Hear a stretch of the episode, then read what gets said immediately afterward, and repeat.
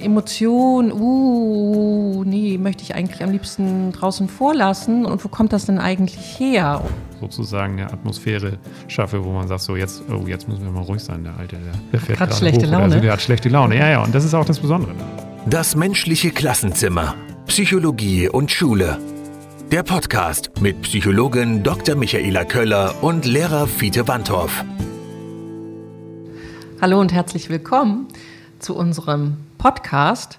Ich bin Dr. Michaela Köller, ich bin Psychologin und arbeite am Institut für pädagogisch-psychologische Lehr- und Lernforschung hier an der Christian-Albrechts-Universität zu Kiel, kurz auch Uni Kiel. Und ich sitze hier in meinem Büro an einem runden Tisch gemeinsam mit Fiete Wandhoff.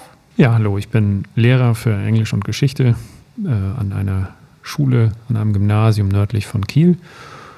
Bin seit 17 Jahren Lehrkraft und hatte das Glück, an allen Schulformen auch mal zu arbeiten und bin jetzt seit etwa vier Jahren hier am Institut tätig mit einer halben Stelle und bin dann auch gleichzeitig noch an meiner Schule tätig. Ja, und ich habe ja schon gesagt, ich bin Psychologin und ich bin seit elf Jahren hier an der Universität und ich forsche und lehre hier und gemeinsam mit zwei Kolleginnen habe ich vor einigen Jahren ein Training sozial-emotionaler Kompetenzen für Lehramtsstudierende entwickelt. Und Fiete und ich führen dieses Training jetzt seit vielen Jahren durch und die Reaktion der Studierenden darauf war, dass sie die Inhalte super wichtig finden und dass sie sich freuen, dass wir hier sowas anbieten, weil das viel mit der schulischen Praxis zu tun hat.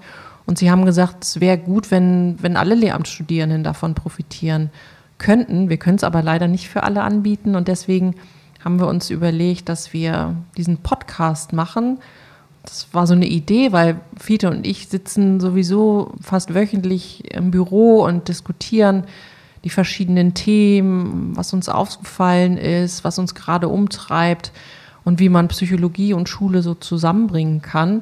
Er bringt so die Praxis hier rein und, und ich die Theorie und Erfahrung und ja, ich finde es selber sehr, sehr fruchtbar und deswegen haben wir uns eben entschieden, diesen Podcast zu machen. Genau, und das soll, der Podcast soll also Impulse schaffen, soll zeigen bei bestimmten Themen die Relevanz von bestimmten Themen. Und ich denke, wir werden auch wahrscheinlich an der einen oder anderen Stelle werden wir vielleicht auch mal auf Übungen hinweisen oder aber auch einfach äh, Literatur, die uns wichtig erscheint oder so. Und also es kann natürlich keine Lehrveranstaltung ersetzen, aber es soll eben Impulse geben.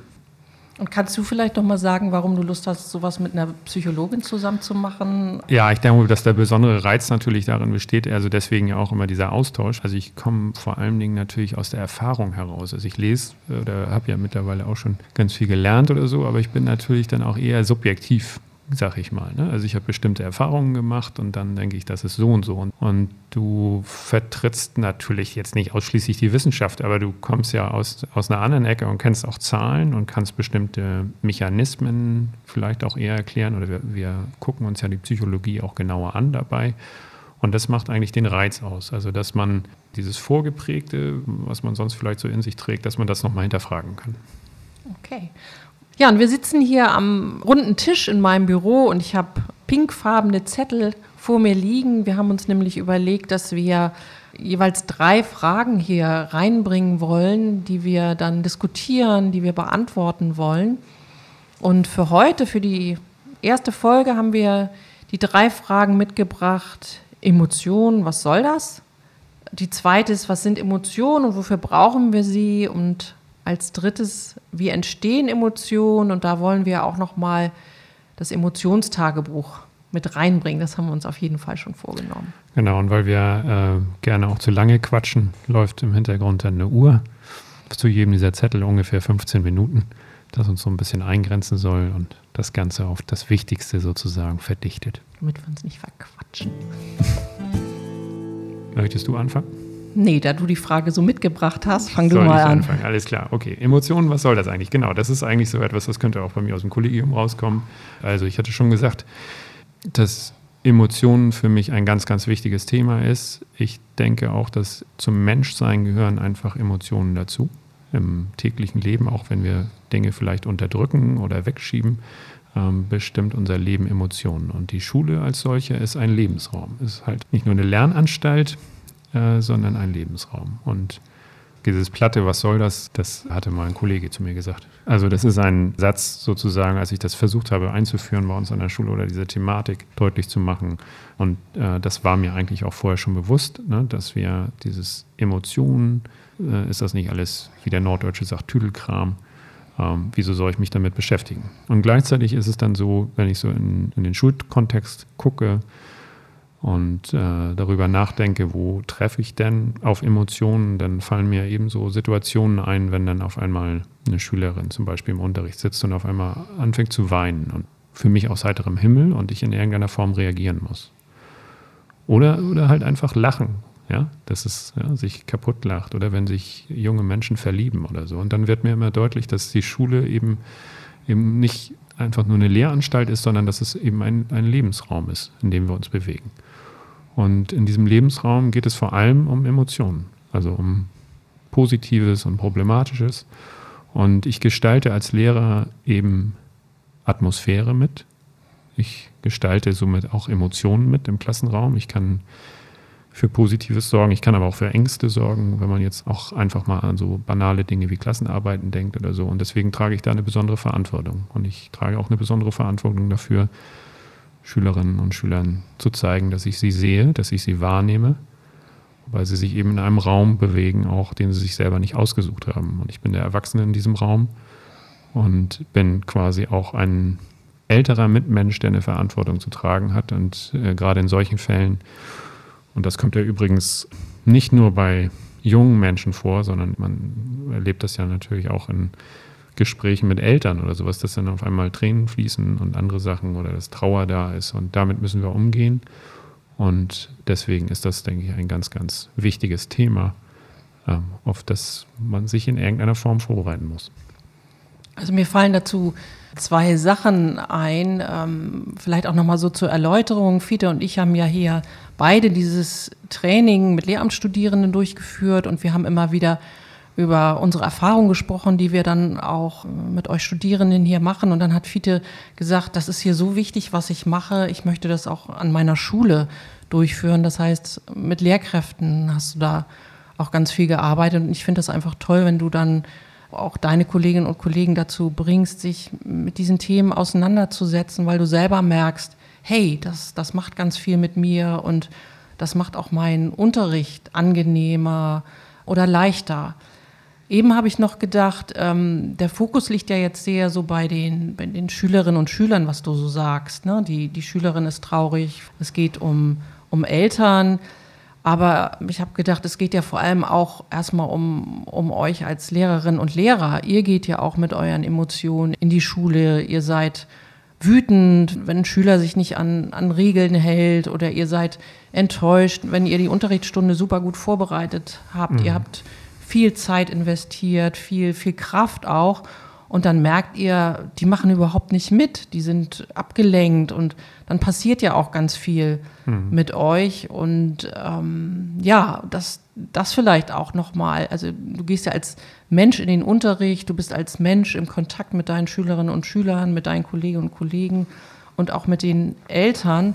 Und das, finde ich, kommt oft zu kurz, weil man so sehr bei den Schülerinnen und Schülern ist und immer denkt, okay, ich bin Lehrer oder ich bin Lehrerin und ich muss denen was vermitteln oder ich möchte denen was vermitteln.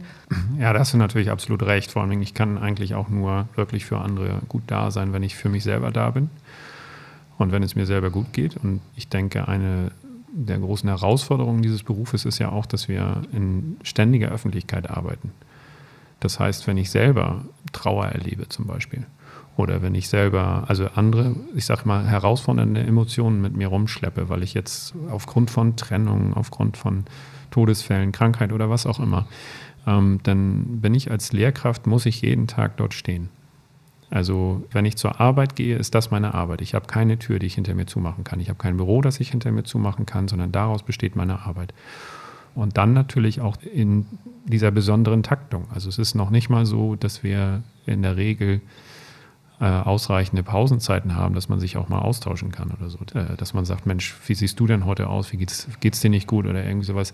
Das ist oftmals gar nicht da. Also es liegt natürlich auch so ein bisschen an den Zeitstrukturen in den Schulen, aber diese Arbeitsverdichtung ist eben so groß, dass man da dann durch muss. Und dann spielen auch Emotionen und Emotionsregulation und wie gehe ich damit um, das spielt dann natürlich eine ganz, ganz große Rolle. Das heißt ja letztlich, um 45 oder 90 Minuten da zu sein, für die Schülerinnen und Schüler guten Unterricht machen zu können, geht es darum, dass du dich erstmal um dich selber kümmerst als Lehrer oder Lehrerin und dafür sorgst, dass du ja gut aufgestellt, gut gelaunt, äh, mit ganz viel Selbstfürsorge da bist. Und um dann eben auch die Kraft, die Freude, den Spaß ähm, haben zu können äh, mit deinen Schülerinnen und Schülern. Das heißt, im Fokus stehst eigentlich erstmal du als Lehrer oder Lehrerin.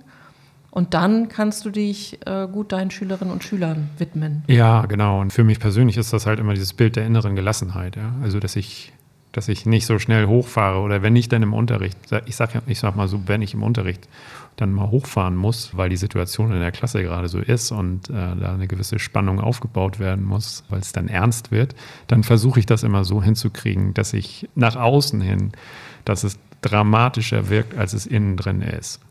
Also, dass ich mich nicht tatsächlich so total aufrege, sondern erstmal so sozusagen eine Atmosphäre schaffe, wo man sagt, so jetzt, oh, jetzt müssen wir mal ruhig sein, der Alte, der ja, der fährt hat schlechte hoch, Laune. Also der hat schlechte Laune. Ja, ja. Und das ist auch das Besondere. Ne? Also das merken ja äh, Schüler und Schülerinnen, die merken das ja sofort. Also wenn man auch Klassen hat, die, wo man denkt, meine Güte, hier geht was ab und so weiter, die merken das sofort.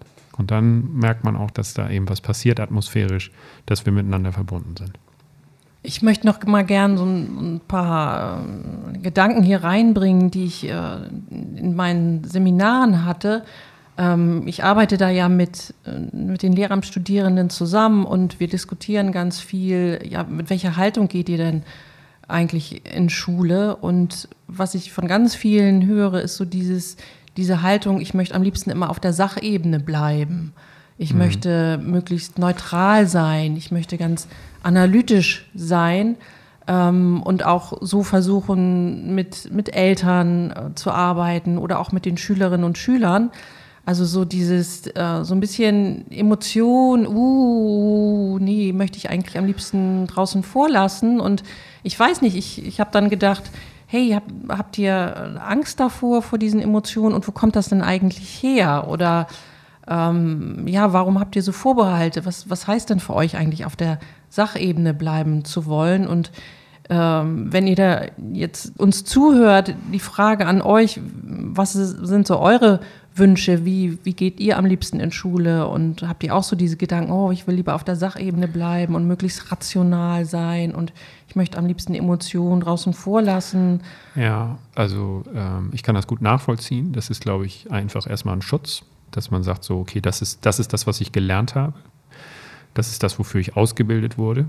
Und das ist das, wofür ich nach außen hin äh, vielleicht auch erstmal da bin. Also das ist ja das, was uns leider auch oftmals ähm, immer noch, also so in der Ausbildung sozusagen, auch in der Uni oder sowas, das ist das, was gelehrt wird. also so Fachwissen, genau. fachdidaktisches ja, Wissen. Ja, ich bin Mathelehrer und deswegen bringe ich Mathe bei. Oder ich bin Biolehrer, Lehrerin und deswegen bringe ich Biologie bei. Aber betrifft das nicht nur Gymnasial? Lehrkräfte? Naja, also es, es ist natürlich so, dass wir sagen, also dass man sagen muss, dass es im Gymnasialbereich ähm, man eher auf Sch äh, Schulklassen trifft, wo man tatsächlich so reingehen kann. Ja? Also wo ich reingehen kann, wo ich sage, und jetzt machen wir mal Unterricht. Und dass ich mir also um so Classroom-Management und sowas natürlich auch Gedanken machen muss, aber so dieses, wie komme ich überhaupt dahin, das, ähm, das ist nicht so ein steiniger Weg in der Regel. Und dieses, dass ich aber auch für die, meine Schüler so ein bisschen anderweitig da bin, das betrifft, glaube ich, alle Schulen. Die, das ist ja auch eine Sache der Distanz, also Nähe und Distanz. Wie, wie viel Nähe möchte ich zulassen? Und du meinst, wenn man so frisch von der Uni kommt, dass man dann eher erstmal das Gefühl hat, ich brauche mehr Distanz, weil ich noch nee, neu das, bin? Nee, nee, das hat nichts mit frisch von der Uni. Das ist, glaube ich, eher, also ich, ich würde auch denken, wenn ich so an meine, manchmal auf meine Studierende blicke, dann ist, bin ich eigentlich total hoffnungsfroh. Ja? Also da, das finde ich total geil, wenn ich, das hier so sagen darf. Da sind voller Ideale und dann ist eher so dieses, oh Gott, kann ich das denn in dem System überhaupt machen? Also wenn wir sozusagen diese Sachen besprechen und sagen, äh, ich versuche halt weg von diesem Schüler, Schülerin, sondern hin zum jungen Mitmenschen zu kommen. Also tatsächlich dort zu sehen, dass wir erstmal alles in erster Linie Menschen sind.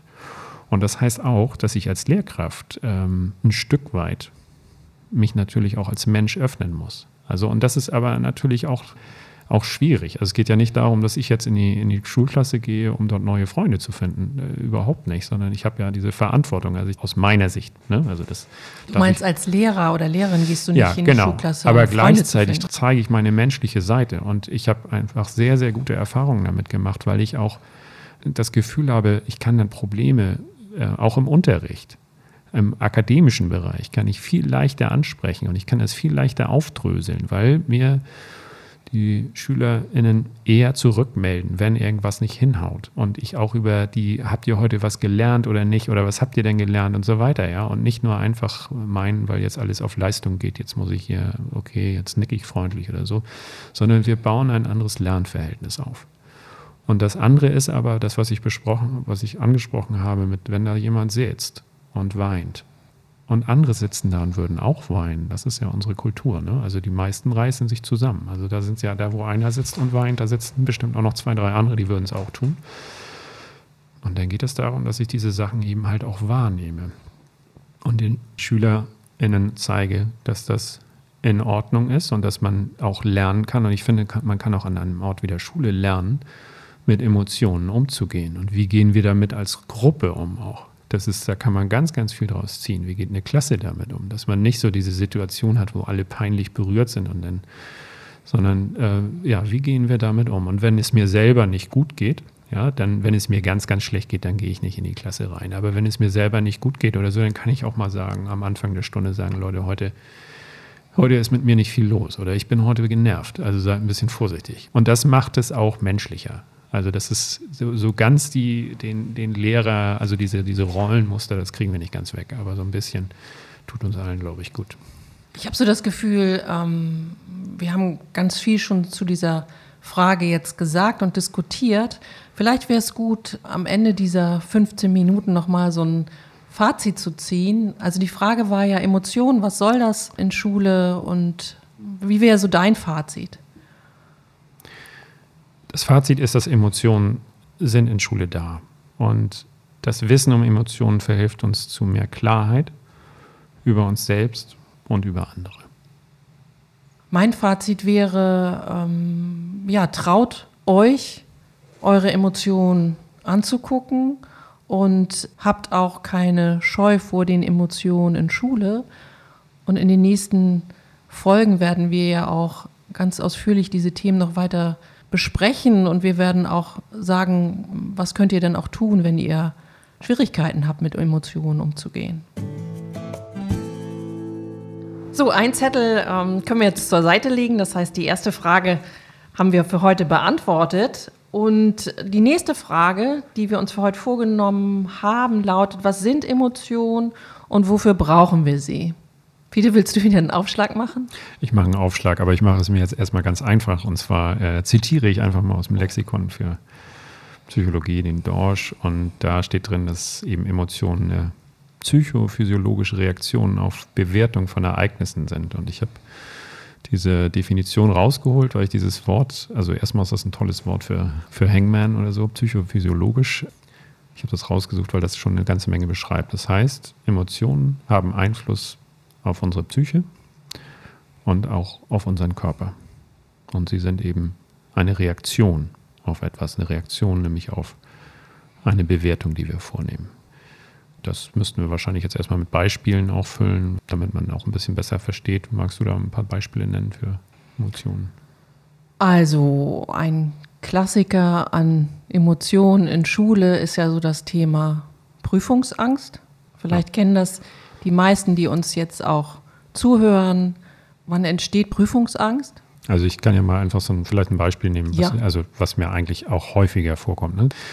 Äh, Prüfungsangst bedeutet ja erstmal, dass ich, es muss nicht unbedingt eine Prüfung sein, das kann auch ein Referat sein oder irgendwie einen Vortrag halten oder was auch immer. Also ich habe ein Ereignis, was bevorsteht. Und bevor dieses Ereignis überhaupt da ist, mache ich mir Gedanken darum und bewerte das auf eine Art und Weise und bekomme dann Angst. Und das liegt oftmals dann auch an Dingen, die vielleicht in der Vergangenheit schon passiert sind. Also ich habe jetzt zum Beispiel im Kopf eine Schülerin, die dann in der neunten Klasse sagt, so, sie möchte keinen Vortrag halten.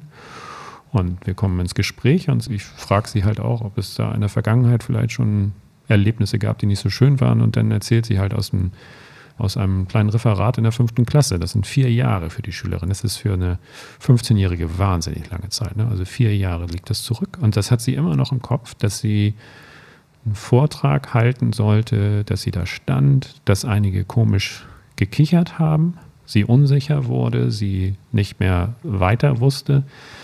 Dann hat die Lehrkraft noch irgendwas gesagt, was ihr nicht weitergeholfen hat, sondern was sie dann eher noch weiter verunsichert hat. Und das sitzt so tief, dass sie sagt, ich möchte das nicht. Und das zieht sich dann über die Schulzeit hinweg. Und wenn ich jetzt so an meine Studierenden denke, dann zieht sich das ja noch mitunter bis ins Studium. Dann sind die Sachen schon 10, 15 Jahre her. Und das ist dann immer noch da. So, das heißt, Prüfungsangst heißt, es steht eine Prüfung bevor, du hast gesagt, oder ein Referat oder ich soll einen Vortrag halten. So, das ist sozusagen das Ereignis, wie wir sagen, und das bewertest du negativ. Und was passiert dann? Wir haben ja gesagt, das ist eine psychophysiologische Reaktion. Das heißt, es passiert was mit dir und deinem Körper. Physiologisch passiert etwas, wenn du Prüfungsangst hast. Ich mhm. kenne das von mir.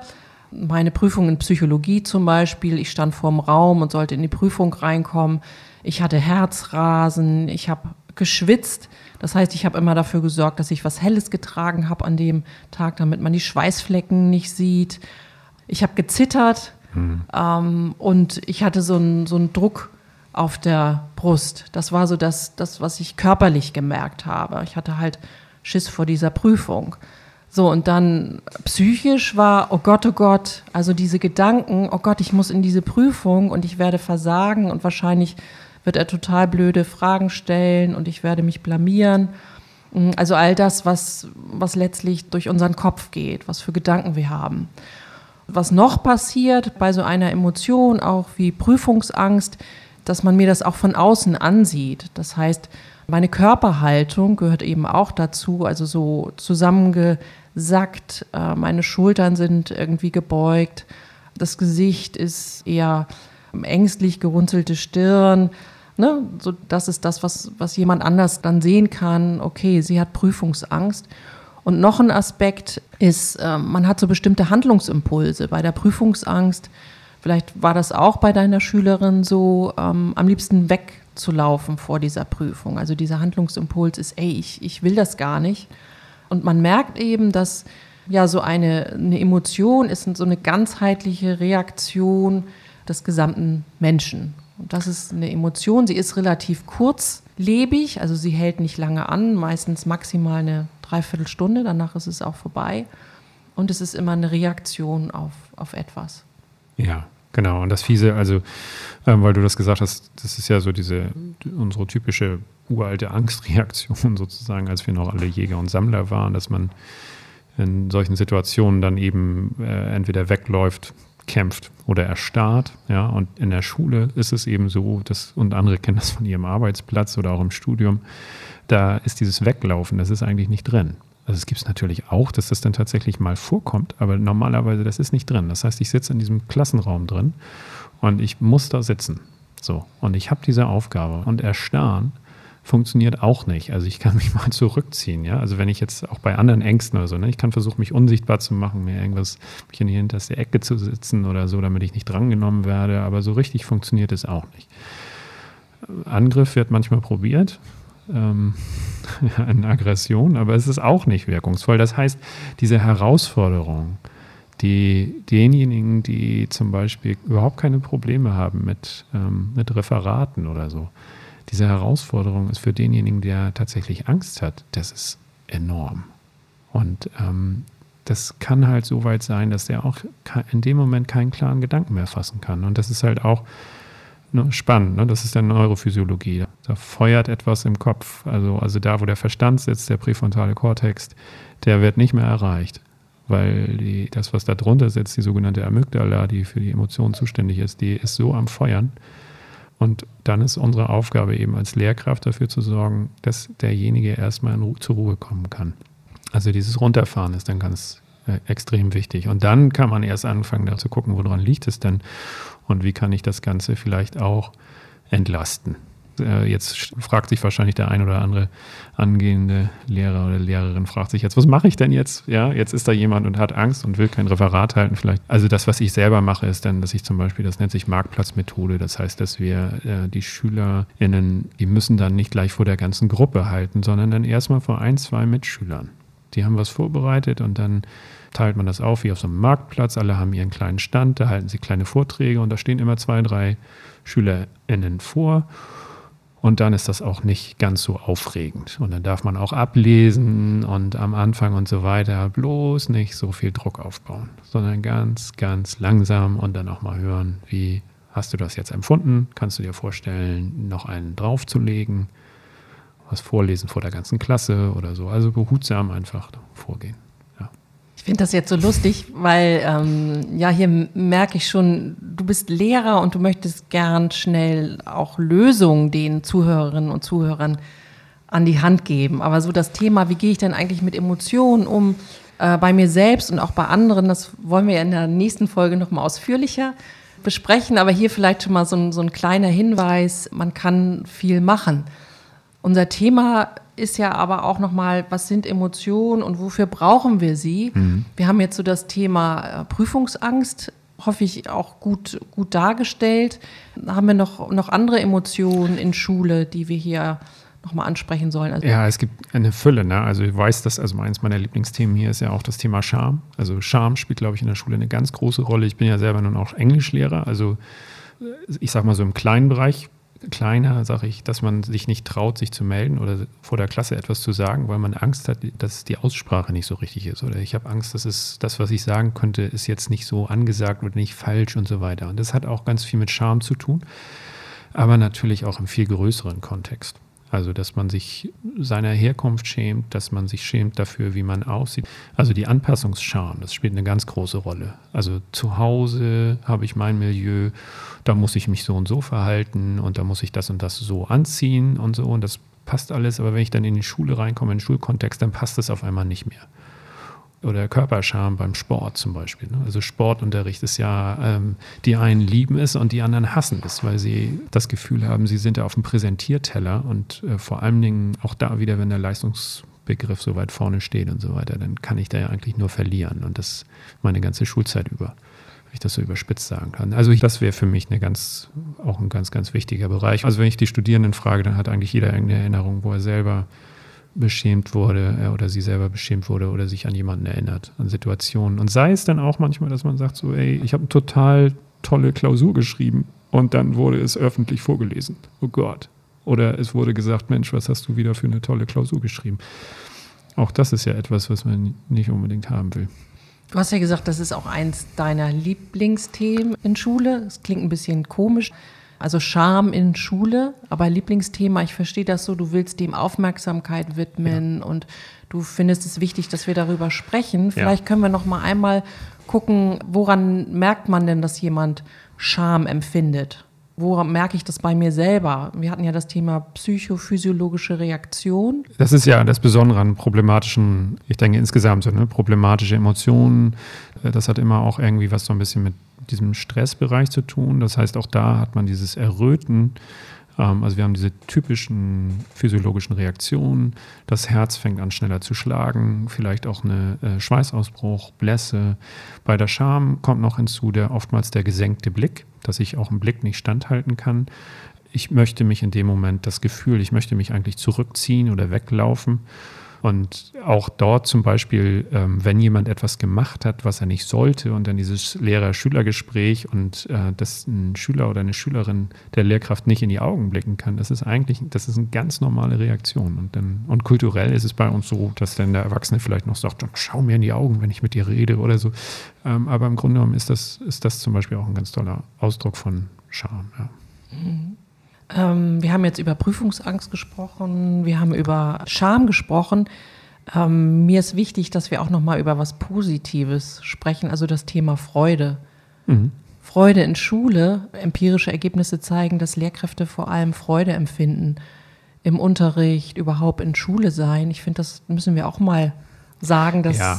Ne, Ja, ja. dass Lehrkräfte ganz viel Freude haben und auch Schülerinnen und Schüler empfinden ganz viel Freude. Und das ist ja auch ja, eine, eine ganz zentrale Emotion in Schule.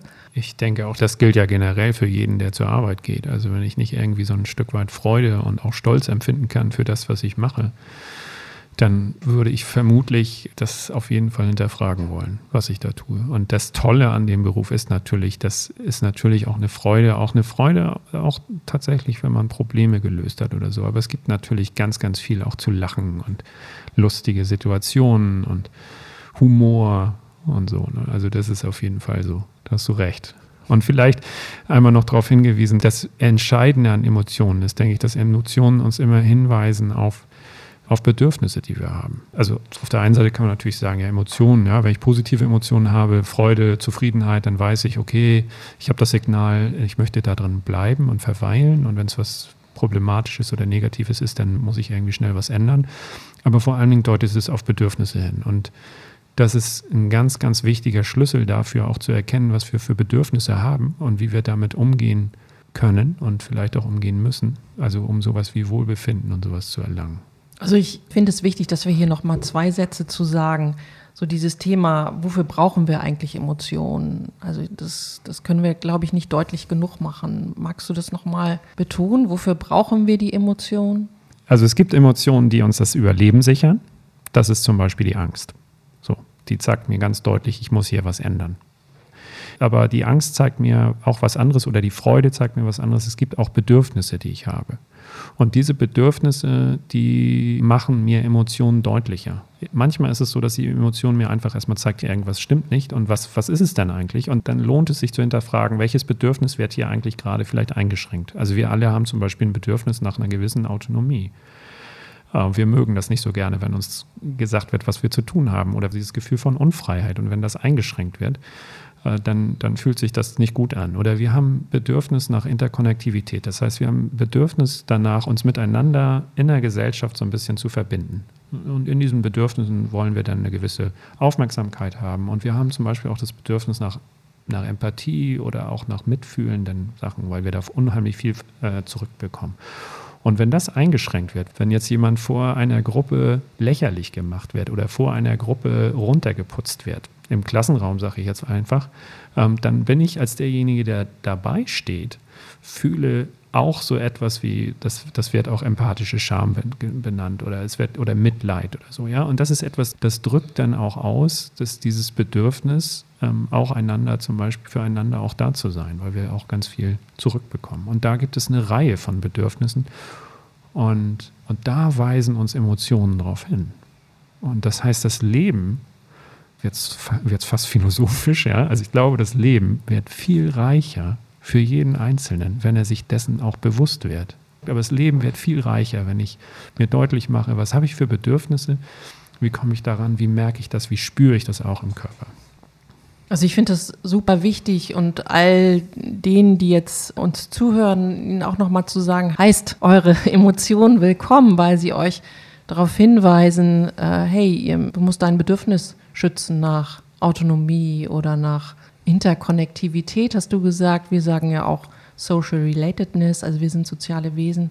Ja. Also das wäre für mich so ein Fazit auch zu dieser Frage. Also Emotionen brauchen wir, sie tun uns gut, weil sie dafür sorgen, dass wir uns um uns selber kümmern und weil wir, wenn wir Lehrerin oder Lehrer sind, auch mit dazu beitragen können, dass auch unsere Schülerinnen und Schüler ihre Bedürfnisse wahrnehmen können. Natürlich wird man dann sagen, nicht jede Emotion tut mir sozusagen gut, wenn ich sage, ja, da kommt die Angst oder was auch immer, was, was tut dann daran gut, aber der Umgang damit und das möchte ich hier an dieser Stelle einfach nochmal sagen. Es ist in der Psychologie gibt es so diesen Satz, what we resist persists. Also das, was wir wegstoßen, das bleibt eigentlich stärker da. Und das hat auch wieder was mit der Neurophysiologie zu tun.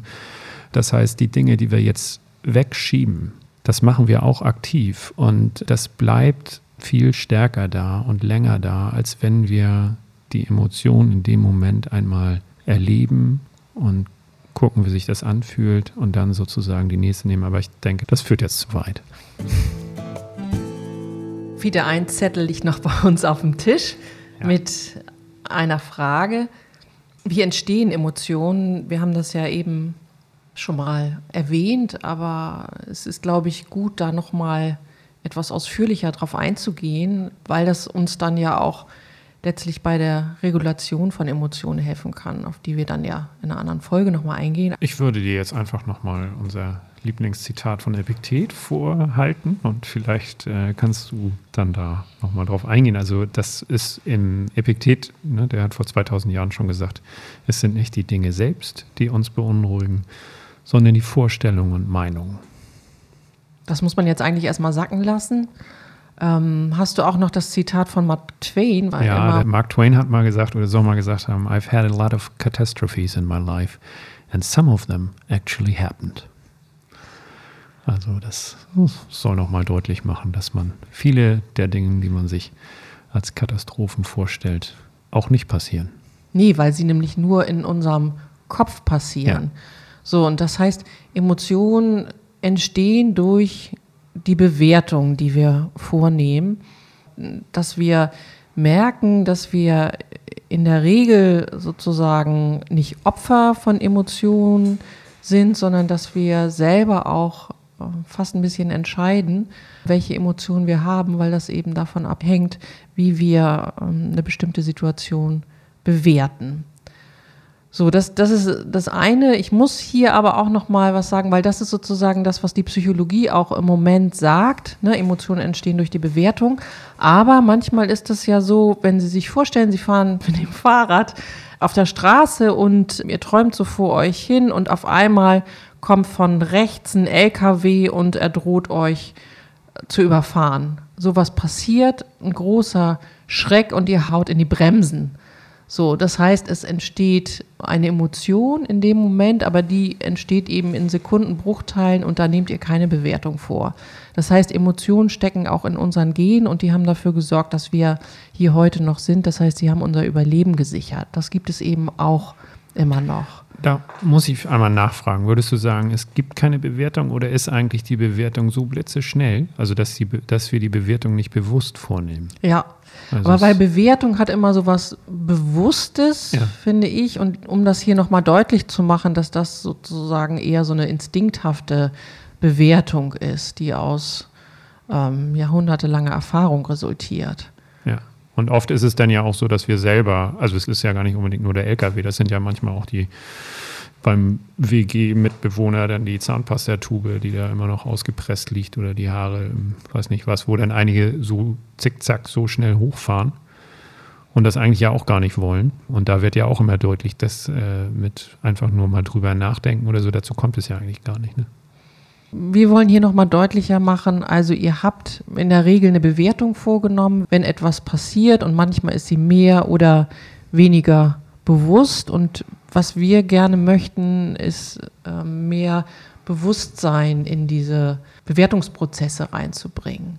Ja. Und diese Bewertung betrifft eben Dinge, die in der Zukunft sind. Wir hatten das beim Thema Prüfungsangst. Ich bewerte die Prüfung, die vor mir liegt. Das kann sich auf etwas beziehen, was in der Vergangenheit war, dass ich, wenn ich an etwas denke, was mir peinlich war, dass ich immer noch die Scham empfinde, oder es kann eben sich auf gegenwärtige Situation beziehen. Also jetzt aktuell empfinde ich große Freude, weil ich mit dir hier am Tisch sitze und wir endlich den Podcast aufnehmen, den wir uns schon immer vorgenommen haben. Das ist nett, dass du das sagst.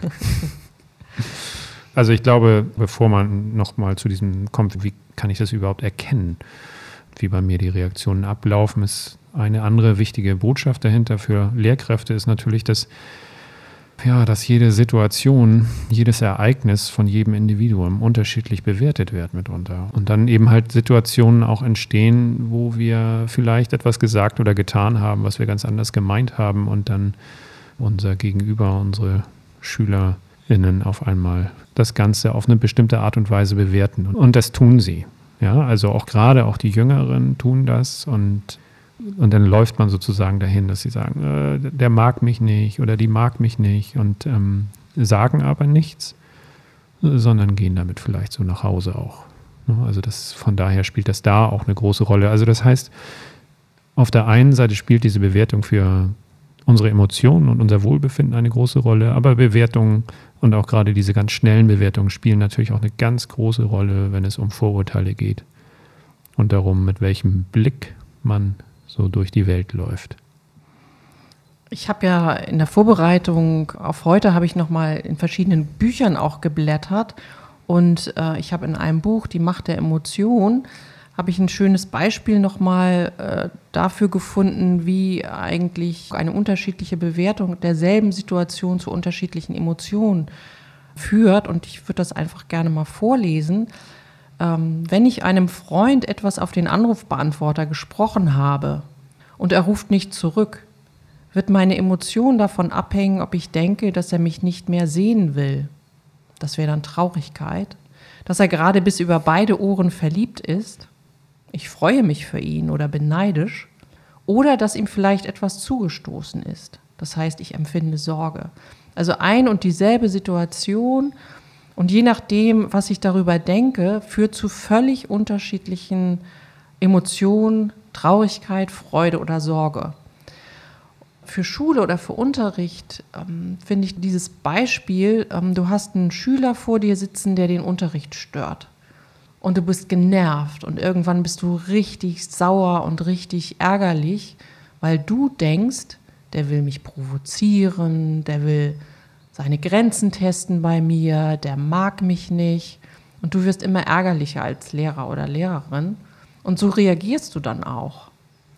Wenn du aber weißt, dass dieser selbe Schüler gerade zu Hause die Situation hat, dass seine Eltern drohen, sich zu trennen, dass ganz viel Traurigkeit zu Hause ist, die Eltern mit sich beschäftigt sind und sie gar keine Chance mehr haben, sich um ihren Sohn zu kümmern, dann würde möglicherweise deine Reaktion eine andere sein, oder? Auf jeden Fall. Also ich habe auch sofort Situationen vor Augen. Und das ist auch wieder dieses, ähm, dass wir leider oftmals sehr, sehr wenig wissen über unsere Schüler und Schülerinnen. Und, und ich habe so eine Situation vor Augen, wo ich so genervt war, ne, weil da jemand, der, der war so ein richtiger, also Norddeutsch, da war so ein Hibbelmors in der Klasse. Oh, ich dachte, kann der nicht endlich mal einfach nur ruhig sein und äh, der zerballert mir hier alles und so weiter. Und nachher nach ein paar Wochen habe ich dann gehört, dass kurz davor eben die Mutter gestorben war, die hatten ein ganz enges Verhältnis, dass da jetzt alles zu Hause sozusagen neu sortiert werden muss und alles, was da mitkommt. Und das Entscheidende ist, also einmal nicht nur, dass ich jetzt anders dort rangegangen bin mit der Bewertung, aber ich bin natürlich auch selber dadurch anders auf diesen Schüler zugegangen. Man geht ja ganz anders auf Mitmenschen zu, wenn man, wenn man eben offen ist und nicht einen Argwohn in sich trägt. Ja, dass wir uns sozusagen anders ähm, verhalten, kennen sicherlich alle diese Self-Fulfilling Prophecy-Geschichte, dass ich glaube, dass du mir Böses willst und dementsprechend gucke ich dich dann auch an und dann verläuft unser Aufeinandertreffen eben auch ganz anders. Und so ist das in, in der Schule auch im hohen Maße und das passiert eben ganz oft und eben halt auch dieses, wie trete ich insgesamt in eine Klasse rein. Das ist auch so, dieses Typische ist ja auch, dass man eine ganze Klasse erstmal einen Stempel draufzieht. Das sind die Unruhigen. Ihr seid immer so unruhig. Ihr seid die schlimmste Klasse in der ganzen Schule und so weiter. Und da sitzen lauter Individuen, die wissen gar nicht, wie ihnen geschieht. Oder denken, was ist das denn für ein? Also, ne? darf ich jetzt hier, glaube ich, nicht sagen. Aber ähm, also das sind so Situationen und das hat alles auch damit zu tun, wie wir Dinge bewerten. Und ähm, wie kommen wir jetzt an unsere Bewertungen eigentlich ran? Genau. Wie merken wir das eigentlich? Also wir müssen ja erstmal, das, was wir brauchen, ist ja Klarheit. Wir brauchen erstmal Klarheit über unsere Emotionen und die Reaktionen darüber. Und das, was wir ja im Kurs machen mit den Studierenden, ist, dass wir sie ein Emotionstagebuch führen lassen. Mhm. Das klingt jetzt für manche so ein bisschen gruselig. Ne? Erstens. Tagebuch, das machen ja nicht so gern so viele. Und dann ja. auch noch Emotionen, also voll reinspringen. Ja, Aber es hat natürlich einen Grund, warum wir. Ich zitiere äh, immer einen Studenten, was soll der Schwachsinn denn jetzt? so, und äh, ja. You don't have to like it, you just have to do it. Ja, also das wird ja auch, auch bei vielen Therapien immer wieder gesagt oder so. Ne? Und das ist auch da so. Also man muss das nicht mögen, aber man muss es dann ausprobieren. Also die Studierenden in unseren Seminaren, die müssen das machen. Und ja, ich sage immer, ihr müsst es machen und hinterher dürft ihr mit mir meckern. Aber erstmal ausprobieren, Erfahrungen sammeln und hinterher dürft ihr schimpfen und das Ganze auch kritisieren. Ja, aber nochmal Emotionstagebuch. Was, was sollten Sie bei dir machen? Ich glaube, wir haben das ein bisschen unterschiedlich gemacht. Also ich habe gesagt, ihr macht das 14 Tage und in diesen 14 Tagen werden 10 Tage begutachtet. Also wir brauchen 10 von zehn Tagen Einträge. Und jeden Tag gucke ich mir etwas an, was bei mir positive Emotionen erweckt hat und ein Ereignis, das problematische Emotionen hervorgerufen hat. Und ich muss dann beschreiben, erstmal, was war dieses Ereignis und wie war meine Gedankenführung da, was habe ich so gedacht in dem Moment und wie hat sich das angefühlt. Und gerade der letzte Punkt ist für die meisten neu, dass man sagt, wie angefühlt. Was soll das denn jetzt? Wie fühlt sich jetzt der Ärger an oder was? Ja, aber dass wir sagen, also ich meine, wir kennen das ja auch im Sprachgebrauch, da hatte ich einen Kloß im Hals oder hatte ich eine Wut, ja, eine richtige Wut im Bauch oder so. Und es ist tatsächlich so, gerade die stärkeren Emotionen, die haben immer einen Ort äh, an unserem Körper. Also die Freude ja auch, ne? Schmetterlinge im Bauch und sowas, das kennen wir. Und darum geht es, da wachsam zu sein und das zu erkennen. Also das ist das eine, dass man erstmal merkt, okay, da gibt es, ein, da gibt es einen Ort. Und das andere ist, dass wir natürlich dann auch sehen, wie denken wir eigentlich? Kannst du das mit dem Ort nochmal deutlich machen? Weil Ort ist ja für mich immer etwas außerhalb von mir selber, aber du meinst ja hier den Ort im Körper. Wo spürst du die Emotion? Ja, für diejenigen, die sich damit gar nicht beschäftigen oder so, da ist es erstmal neu, dass es überhaupt so etwas gibt. Ja, dass ich das spüren kann. Äh, ja, also wir haben jetzt vor kurzem einen Kollegen von mir ähm, beerdigen müssen. Und dann äh, ist dieses, wenn ich jetzt so sage, dieser Ort von Trauer, das ist meine Brust und mein Hals. Das zieht sich zusammen, wenn ich daran denke. Und darin spüre ich das. So, das ist also der Ort, da spüre ich das. Und dann frage ich mich und dann gucke ich auf meine Gedanken. Das mache ich dann für dieses Emotionstagebuch. Also wenn man das kennengelernt hat, dann gibt es auch gewisse Techniken, wie man damit umgehen kann. Also wenn das eine wiederkehrende Emotion ist, wenn Angst zum Beispiel da ist und äh, ich diese Angst spüre, dann kann ich was damit machen. Soll ich jetzt schon sagen, was ich damit machen kann? Nee. Nein. Okay. Das machen wir dann in der nächsten Folge. Ja, hier geht es ja erstmal darum, dass, dass es darum geht, dass jede, jeder für sich guckt, welche Emotionen habe ich überhaupt? Das ist ja die, die Idee des Tagebuchs, also am Ende des Tages zu gucken, was war die angenehmste Emotion des heutigen Tages, ja. was war die unangenehmste, in welchen Situationen ist das passiert, was habe ich gespürt, gefühlt und was habe ich gedacht. Du hast das jetzt ja schon gesagt, wie du das machst und ich mache das auch so und dann geht es auch noch mal darum, so die eigenen Emotionsmuster kennenzulernen und manche Studierende haben dann auch gesagt, hey, ich wusste gar nicht, dass ich so viel Positives am Tag erlebe. Das ist mir zum ersten Mal deutlich geworden, als ich dieses Tagebuch geführt habe. Und bei den negativen Emotionen wurde manchen auch deutlich, ich glaube, ich muss mal ein bisschen was dran machen. Ich muss mal lernen, damit umzugehen.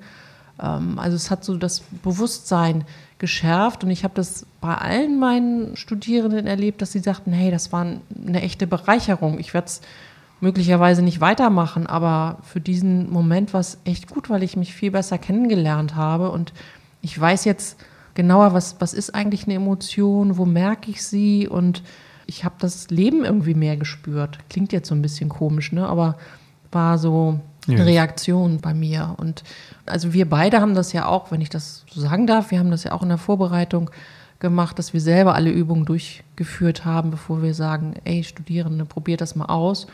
Und für mich war es auch wichtig, dann nochmal meine eigenen Bewertungsmuster kennenzulernen und eben auch zu merken, oh, manchmal bin ich vielleicht ein bisschen sehr negativ unterwegs, könnte ich mal dran arbeiten. Ja, ich würde auch nochmal sagen, dass, also das Emotionstagebuch ist, glaube ich, ein toller Nebeneffekt, wenn man sagen kann, ich am Ende des Tages, hey, wie schön, ne? Also, dass man sich nochmal bewusst macht, was, ähm, was es auch für schöne Dinge gibt im, im eigenen Leben, also so eine Wahrnehmung. Und es kann natürlich auch hart sein, wenn ich merke, oh, irgendwie ist das alles so negativ und so weiter. Aber erstmal ist es auch dafür da, um für Klarheit zu sorgen. Und der nächste Schritt ist dann zu gucken, okay, was mache ich jetzt eigentlich mit diesen Erkenntnissen? Wenn ich jetzt merke, so irgendwie ist hier jeder Tag, äh, ist, mir fällt gar nichts Positives ein oder so, auch, auch damit muss man ja arbeiten. Aber erstmal ist es sozusagen wie so eine Klarheit reinbringen. Ich finde, das ist eigentlich schon ein super Fazit, oder? Ja, finde ich auch. ja, also es geht darum, Klarheit über die eigenen Emotionen äh, zu bekommen und, und die eigenen Bewertungen von Ereignissen sich mal genauer anzuschauen, weil diese Bewertung von Ereignissen unsere Emotionen auslösen. Soweit für heute. Soweit für heute. Ich freue mich schon aufs nächste Mal, Fiete. Ja.